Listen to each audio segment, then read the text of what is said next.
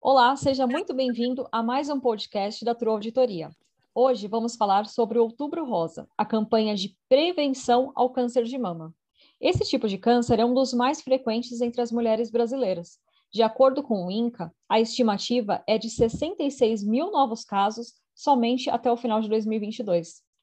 Nós vamos entender mais sobre essa doença e as formas de prevenção conversando agora com a doutora Camila Rodrigues, diretora técnica da True Auditoria. Doutora, seja muito bem-vinda ao nosso podcast. Muito obrigada pela sua presença. A senhora é médica e diretora técnica da True Auditoria. E a gente quer saber como que a senhora pode contribuir hoje com o esclarecimento da prevenção do câncer de mama. Olá, boa tarde a todos. É, é, é um prazer estar aqui, eu agradeço o convite. É, o câncer de mama é uma doença muito importante, a gente precisa falar sobre ela, muitas vezes e no dia a dia mesmo, no cotidiano. Na verdade, existem lugares que estão colocando até em banheiros é, femininos é, moldes que mostram o autoexame e, inclusive, eles determinam de 1 a 4 é, o que você está palpando pode, pode significar. E isso chama atenção para mulheres até que não têm muita noção, ou que não ouvem, ou que fogem mesmo do assunto por medo ou por desinteresse. Então, eu fiquei, achei muito legal encontrar esse tipo de molde é, exposto em banheiros femininos. Eu acho que devia ser mais espalhado. A ocorrência de novos casos é muito grande, né? Só esse ano, é, pelo INCA mesmo, são 66 mil novos casos, essa é a previsão. E isso também, assim, tem vários motivos que, uh, que causa essa, esse aumento de, de prevalência, né? É, o câncer de mama é uma doença multifatorial. Então, não existe um fator único, consequentemente, a gente não consegue prevenir todos os fatores. A gente consegue, sim, é fazer um diagnóstico mais precoce. E também, quanto mais precoce a gente faz o diagnóstico, quanto mais exames a gente faz antes, mais a gente diagnostica. Então, a chance de a gente ter mais novos casos também está presente, uma vez que a gente faz mais exame, orienta mais a população, com campanhas tipo essa Outubro Rosa, assim como tem o câncer de próstata em Novembro Azul, a gente esclarece a, a, a população, consequentemente, esclarecendo a população, é, a gente consegue diagnosticar mais, mais casos e curar mais pacientes.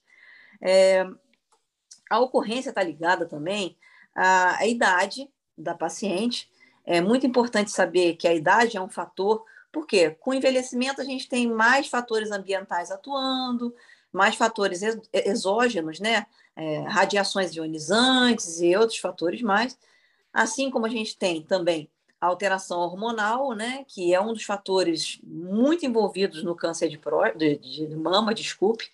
Então, o fator endócrino é, é importante. Por quê? Porque quanto mais é, você estiver exposto ao estrogênio, é, mais chance você tem de ter câncer de mama. Então, a menarca precoce, com menos de 12 anos de idade, que é o que a gente tem visto mais acontecer, é um dos fatores de risco que aumenta a chance de câncer de mama. E a só menopausa entender, também. Só, só para o pessoal entender, doutora, menarca seria a menstruação, né? Quando a pessoa menstrua Sim, a cedo. A primeira a menstruação, é, antes dos 12 anos de idade, é tida como uma menarca, uma primeira menstruação precoce.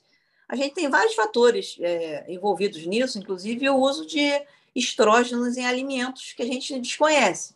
Por exemplo, a história do frango, que pode ter mais estrogênio, vem com mais estrógenos para serem maiores, e outras fontes de estrogênio também, e também acaba sendo meio que genético, né? A mãe menstrua muito cedo, a filha também, e consequentemente, quanto mais cedo a menarca, é mais exposição ao estrógeno a gente tem precocemente. É, e a menopausa, que é quando você para de menstruar, tardia, ou seja, depois de 55 anos, também é um fator de risco, uma vez que você continua com a exposição aos estrógenos depois da fase que, teoricamente, você não deveria estar mais exposto.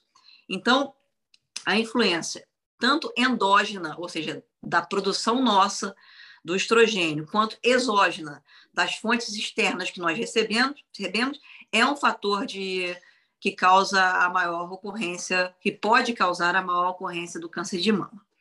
Tá? Outro fator importante é a nuliparidade, você não ter filhos. Então, o fato de você não ter filhos é um dos fatores de risco também, de aumento é, na chance de câncer de mama, uma vez que você não é, pausa os ciclos menstruais. Não ocorre uma pausa, ou seja, quando você está grávida, você não menstrua. Como você não menstrua, você diminui a exposição ao estrógeno e, consequentemente, você diminui a chance de câncer de mama. Então, a nuliparidade também pode ser um fator ocorrer, que pode aumentar a ocorrência de câncer de mama. É, é, uso de contraceptivo oral já foi uma das causas é, envolvidas na possível ocorrência, porque tinha altas doses de estrógeno. Hoje em dia, eles são métodos seguros, tem uma dose bem baixinha de estrógeno, então a gente não considera como fator de risco para a ocorrência de câncer de mama.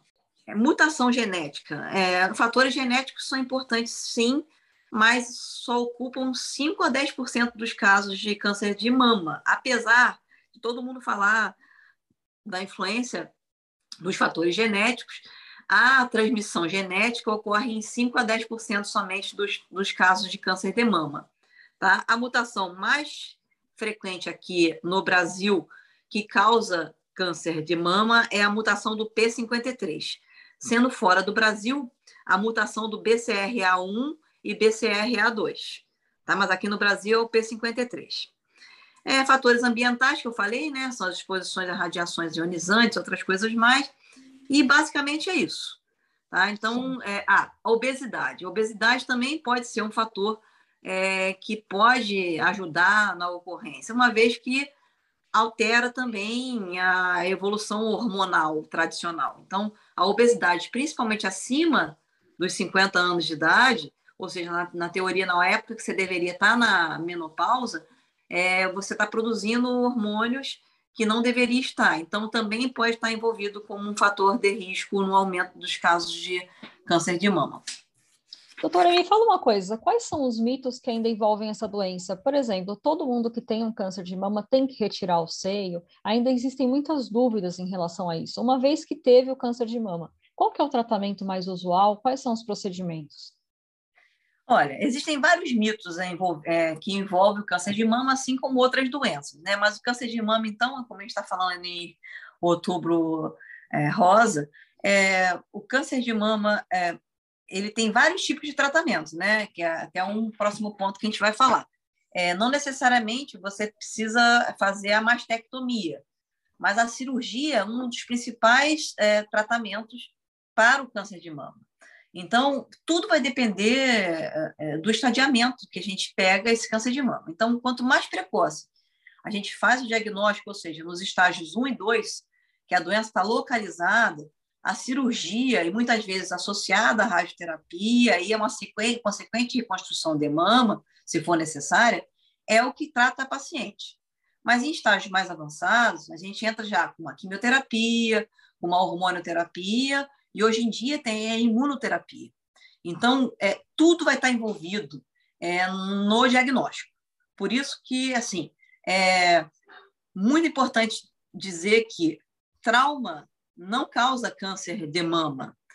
O traumatismo da mama é um mito, dizer que você teve um trauma de mama e tem câncer de mama. Não, o que acontece algumas vezes é que o trauma da mama faz com que você leve a sua mão e você se autoexamine e você note a presença de alguma coisa que você não tinha notado antes. Uhum. Então, muitas vezes, o trauma faz você sentir dor e a dor faz você se examinar de uma maneira mais minuciosa, o que é o autoexame mais bem feito e que pode levar, levar sim, a uma ajuda no diagnóstico precoce. Apesar de quando você consegue palpar, já são nódulos um pouco maiores, mas a o exame de autopalpação, de autoexame físico, é uma ajuda grande no diagnóstico precoce para câncer de mama. Outro mito: a amamentação protege? Sim, como eu disse para você, a nuliparidade, que é você não ter filhos, é um fator de risco para você ter um aumento de chance de ter câncer de mama. Assim como a amamentação é um fator que te protege. Por quê? Quando você está amamentando, você está com menos ciclos menstruais. Quando você tem menos ciclos menstruais, você está menos exposto ao hormônio estrógeno, né? E, consequentemente, você tem menos chance de ter câncer de mama. Então, a amamentação, principalmente antes de 30 anos, e quanto mais tempo possível, que se preconiza aqui no Brasil até seis meses de, é, de idade do neném, né? Mas tem gente que amamenta dois anos e tudo mais. Quanto mais tempo você amamenta, mais prevenção você tem, é, na teoria, em relação à parte hormonal para proteção do câncer de mama. Outro mito: a doença de mama só acontece em quem tem histórico familiar? Não. Né? A gente até falou antes que não, muitas vezes, 90% das vezes, não tem envolvimento genético, tá? familiar. É, a, a, envolvimento genético é quando é parente de primeiro grau, mãe ou irmã, aí sim existe uma chance maior de você ter câncer de mama, mesmo assim, a presença do câncer do fator, com fator genético é de 5 a 10%. Se você fizer o autoexame, você não precisa fazer mamografia, isso é um mito, tem que fazer mamografia. A mamografia é o diagnóstico precoce, é o diagnóstico secundário mais é, é, prevalente. Você precisa fazer a mamografia, porque a mamografia vai pegar irregularidade, vai pegar calcificações que você não consegue pegar com o exame físico. A partir de quantos anos a gente tem que começar a fazer mamografia, doutora? Acho que essa é um, uma das maiores dúvidas né, que as mulheres têm. Sim, existe uma controvérsia assim, aqui no Brasil e fora do Brasil. Aqui no Brasil, o Ministério da Saúde, se você for estudar o Ministério da Saúde, ele preconiza após os 50 anos de idade fazer mamografia regular.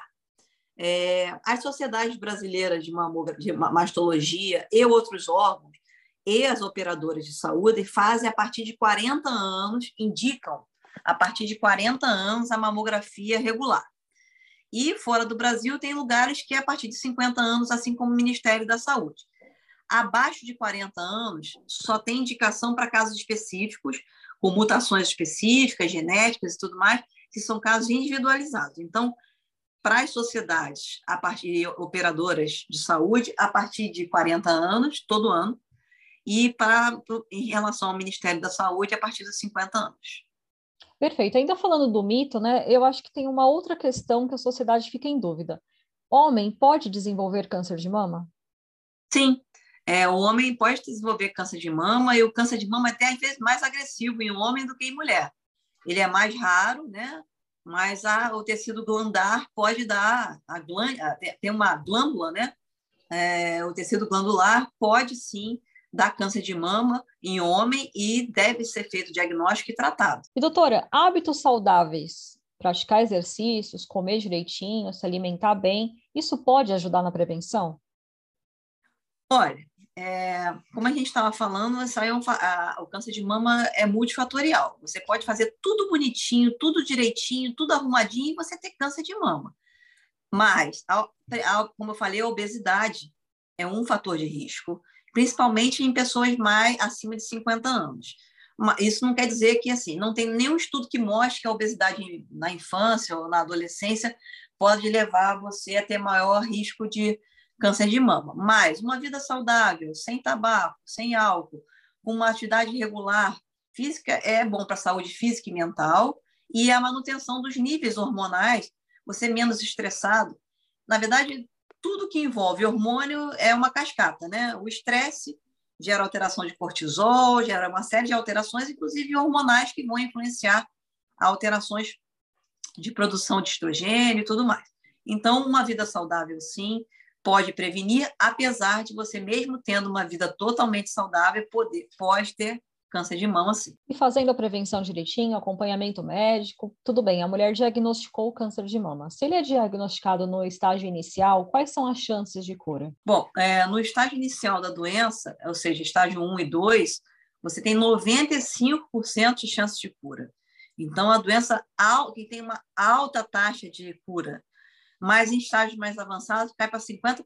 Então, o diagnóstico precoce é fundamental. O que, que nós recomendamos para as mulheres todos, todos os anos? Quais exames elas devem fazer? Como que elas devem se prevenir? Bom, todas as mulheres, a partir do primeiro ciclo menstrual, seja da menarca, devem consultar o seu ginecologista para fazer suas orientações, seus exames físicos necessários e, muitas vezes, é o exame de Papa Nicolau, que previne o câncer de colo de útero apesar de nós estamos falando de câncer de mama, a gente, com a saúde feminina, a gente tem câncer de útero, câncer de mama, câncer de endométrio, né?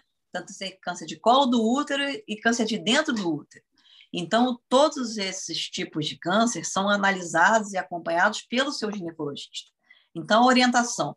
Se eu tiver que dar uma orientação global para todas as mulheres, é hábitos de vida saudáveis, seu ginecologista em acompanhamento a partir da primeira, da primeira menstruação, regularmente, todo ano, fazendo exame físico, exame de Papa Nicolau, que é o exame do colo, tá? E associar, de acordo com a idade, a necessidade de ultrassom de mama ou da mamografia e ou mamografia, tá?